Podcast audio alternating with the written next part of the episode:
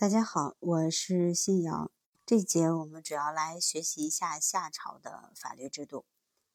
夏朝法治的指导思想可以概括为奉天伐罪的法治观念。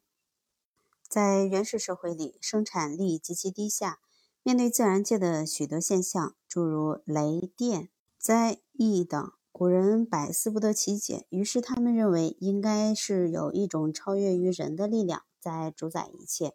掌控一切，这种超凡力量的拥有者，在抽象意义上说就是天，具体表现为各氏族崇拜的图腾。原始的宗教迷信思想由此产生。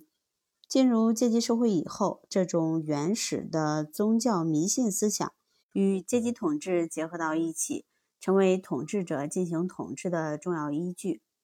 奉天伐罪的法治观表现为一方面。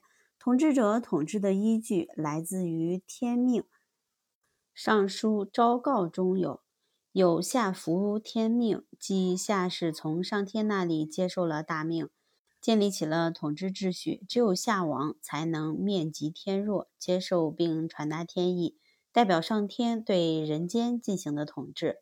另一方面，打着天的旗号实现统治。当禹把帝位传给自己的儿子启时，启把根据禅让制应继承帝位的羿杀了。竹书纪年载，羿干启位，启杀之。这一举动引起一些氏族首领的反对。从尚书干氏可知，其与其中一位首领有互氏大战于干。启在出兵前的誓师大会上说：“有互氏。”威如五行，代气三正，天用绞绝其命。今于为公行天之法，可以看出，由于护士违背上天，岂因此代表天要对他进行惩罚。干氏被不少学者译为我国第一部军法。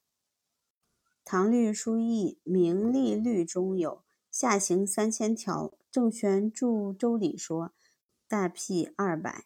兵辟三百，弓辟五百，役末各千。虽然有不少学者认为下行三千条可能不符合事实，但夏朝法律数量应较多，规定应该比较细密，法制应以初具规模。《左传·昭公六年》中有“夏有乱政而作禹刑”，后人大多数将禹刑作为夏朝法律的总称。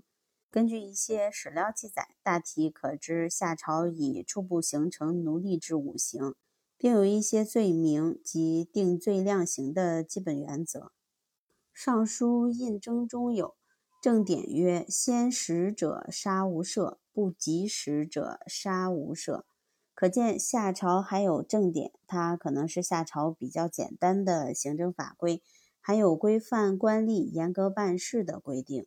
官吏办事提早或迟延，都将被处死。接着，我们看一下夏朝法制的主要内容。夏朝的刑法根据由轻至重依次分为墨刑、役刑、并刑、宫刑、大辟五种。墨刑即用刀在面颊或额头上刺字，再涂上墨；役刑即割鼻子。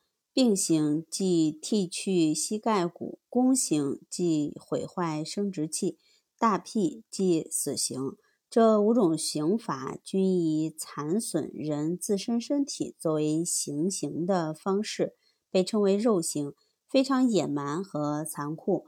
这种五刑通常也被称为奴隶制五刑。据《左传》引夏书说。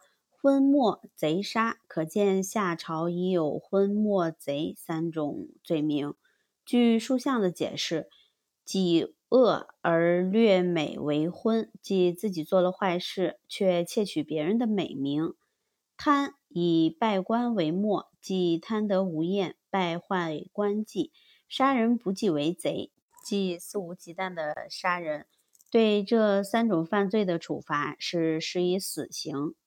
同时，《孝经》五行中有五行之属三千，而罪莫大于不孝罪，指出了在夏朝时已有不孝罪。